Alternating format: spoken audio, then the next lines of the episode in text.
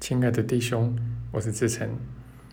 在今天的这集音频中，我想跟你分享的是怎么正确的以宽恕的眼光看待肺炎。当然，这个主题是很应景啦。今年虽然是大年初一，不过感觉网络上人心惶惶啊。那不管是我自己在大陆或者在台湾的群组，同学们都在讨论这件事情啊。除了这个贺新年发红包之外啊，那当然，呃，我们只是以这个这次的肺炎流行作为一个主题啦。但其实我们要讲的是一个更大的主题，就是怎么正确的以宽恕的眼光看待疾病。好，那当然这两三天呢，其实也不止有一位同学问我怎么看待这次的武汉肺炎啊，那就包括有武汉的同学啊，那因为我自己认识武汉的同学，奇迹学员还好几个。那我们先说一说最常见的错误示范啊，就是特别是在这个灵性圈啊，呃，常见的错误眼光是怎么样的？那简而言之呢，其实就是用一些自以为的方法来自我欺骗自己不会生病，好，那甚至就可以因此而不洗手、不戴口罩、不防疫啊。那不管是用一些中草药啦、偏方啦、精油啦、祈祷啦、正面观想啦等等啊，就是在身心灵圈很流行的一些这个所谓替代疗法、定类疗法的一些东西。好，那或者骗自己说自己有修宽恕就不会生病，至少生病的几率会比别人小很多。好，那实际上按奇迹课程来说，我们有小我就会有追究啊。那这个你潜意识里面有追究呢，其实追究每天就会有各种形式的投射啦。啊，那只是说身体的疾病啊，是一种很常见的形态啊，追究的形态。那几乎我们都曾经体验过吧？哦，你不管是蛀牙、是感冒还是癌症，其实都是疾病嘛，都是身体的疾病。好，那所以结论很简单哦，就是有小我呢，就可能会生病。那生病也是小我的一种常见的形式了。那当然，对奇迹个人来说啊，这个生病有很多形式。那譬如说人际之间的纠结啊，不管是你跟父母亲啊，或者你跟这个兄弟姐妹啊，或者说跟这个呃部门里的长官呢，其实人际的纠结对其一个人来说也是一种病啊。课程所定义的这个病呢，它还是很广义的。那其实人际纠结呢，在其一个人看来，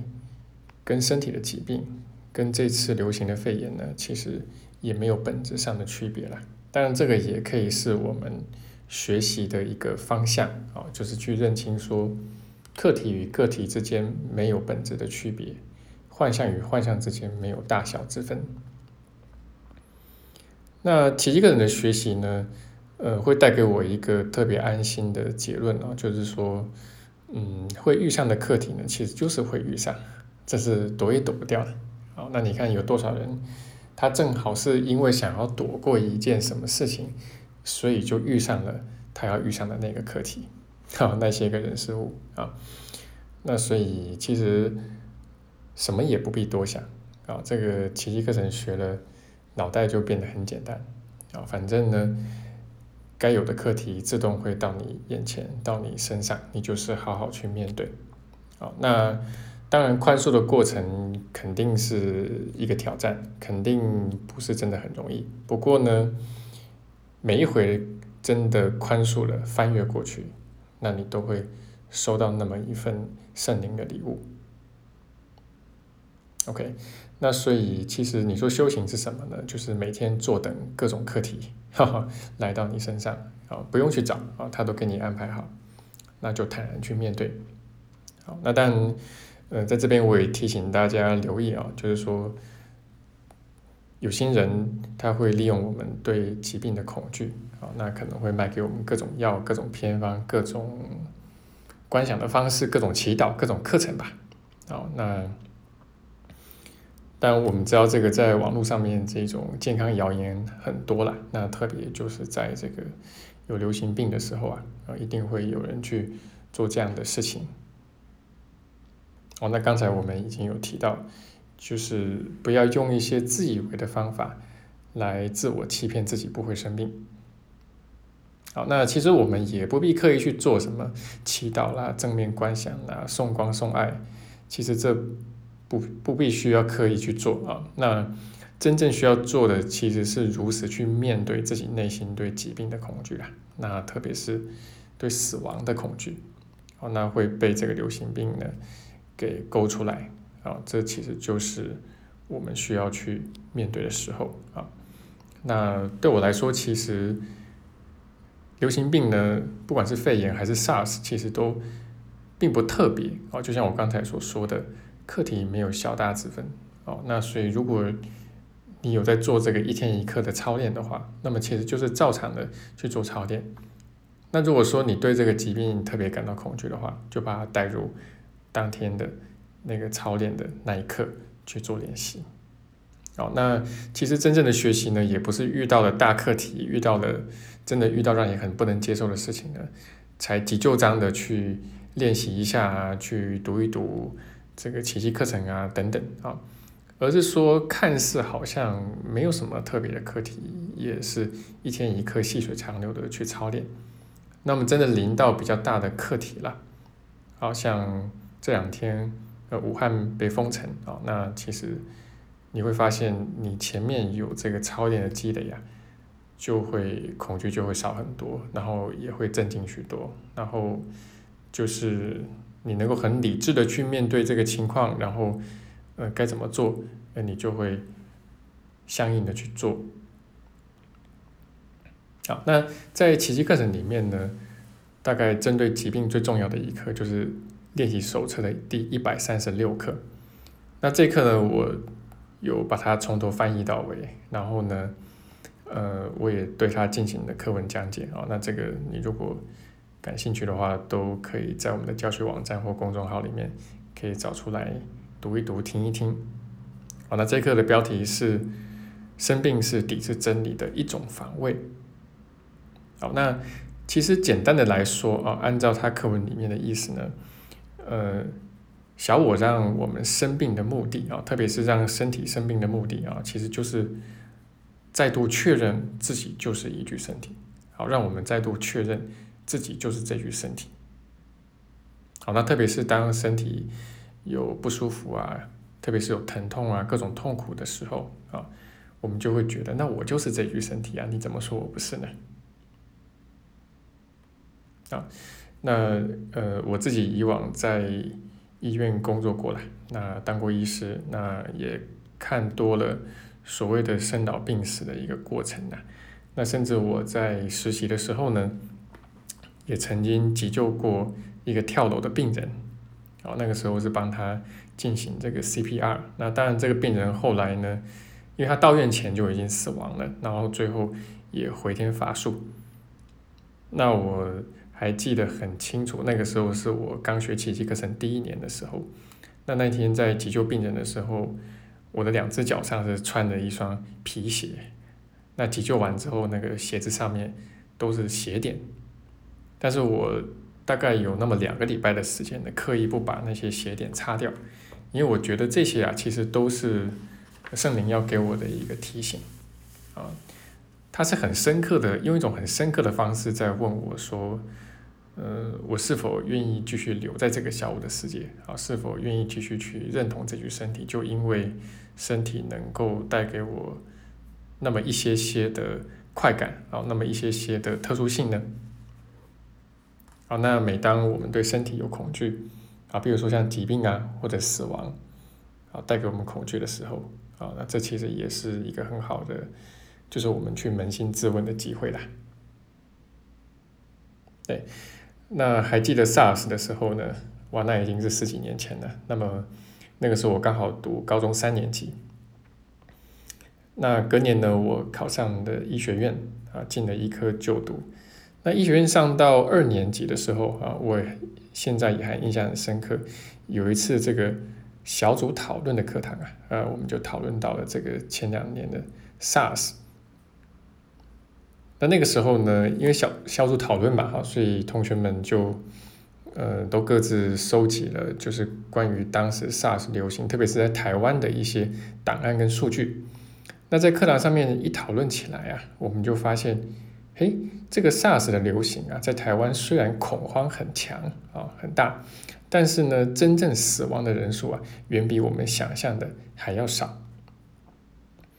那就有那么几分钟的时间呢，呃，我身旁的同学本来就七嘴八舌的，你一言我一语的去讲啊，就开始就是有点去嘲讽这个当时的情况吧。啊，这个人心惶惶啊！但是其实真的没有我们想的那么严重。那当时呢，呃，我脑海中闪过一念呢，然后我就说了一句话啊，我就说，但是或许就是因为当时人们这么的恐惧啊，所以拼命的采取了各式各样的防疫的措施嘛，不管是洗手啊、口罩啊、消毒水啊，所以才让这个疾病啊。没有这么大范围的蔓延开来，所以死亡的人数才是我们看到这么少。那这个时候，在一旁过了很久没有说话的老师呢，我就对我赞许的点点头啊，然后还就是夸奖我说：“你说的非常的对啊，如何如何啊。”不过，当然很有趣的是，又过了好多年，我学了奇迹课程，而且开始真的学进去之后啊，那我就很清楚知道。其实我当时的发言呢，就是小我世界的一个观念，这观念呢，其实对很多人来说牢不可破啊，很多人是信以为真啊，就是恐惧能够帮助我们存活下来啊，恐惧能够帮助我们生存在这个世界上。那这其实是小我去把恐惧合理化的一种说法了。哦，因为你过马路，你如果都不恐惧的话，你可能会很随意的过马路，可能就会被车撞死。啊，这个是小我他会跟我们说的事情啊。那不过我自己学习奇迹课程，转眼到今天也快十年的时间了。那当然，回顾这十年的过程呢，恐惧是真的减少了很多很多。但是我有没有因为这样呢，就遍体鳞伤呢？或者活得很穷愁潦倒呢，也没有啊。其实我自己在不管是内在或外在，其实各方面都活得比十年前的我要好太多太多了。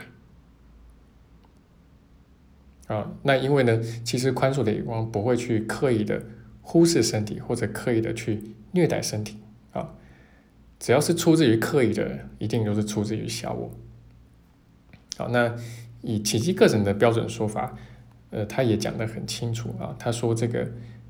身体不是出自于爱，啊，爱没有创造这具身体啊，上主也没有创造这具身体，但是爱会善待这具身体，啊，他不会因为身体是幻象，所以他就刻意的去虐待或予以忽视，反而圣灵是很有同理心的，他知道我们目前还多多少少认同于这具身体。那以他慈悲的眼光呢，其实是会让我们去善待我们的身体，但是因为宽恕的修炼呢，你对身体的一个恐惧可以比以前减少许多。啊，所以基本上对这次流行的肺炎呢，嗯，我是以一个很平常心的一个心境去看待的。啊，那因为我很清楚知道。课题没有大小之分哦，课题可以有很多形式啊，但是其实都是同一个小我去衍生出来的，所以并没有轻重缓急大小之分。好，那其实我三月也要到大陆去上课哦，但虽然不是去湖北，也不是去武汉啊，那对我来说，其实就是人家规定该怎么做，就是怎么去做啊，那不会特别去跟这样的规定。呃，去抗争，啊，那只是说，我们能够透过宽恕的眼光去化解我们内在对于身体疾病啊，然后对于死亡啊，对于和亲人分离的那么一种恐惧啊。那也很刚好了，我们下个月在台湾开的工作坊就是以疾病与疗愈为主题的，这个还是十分应景的。那我也会在课上就是很详尽的。跟大家归纳在奇迹课程里面，呃，有相关的一些主题，然后还有他讲到的一些观念，当然也会搭配就是我自己在现实生活中对疾病与疗愈的一个体会啦。那这就是我今天的分享了，那也希望对你会有一些帮助。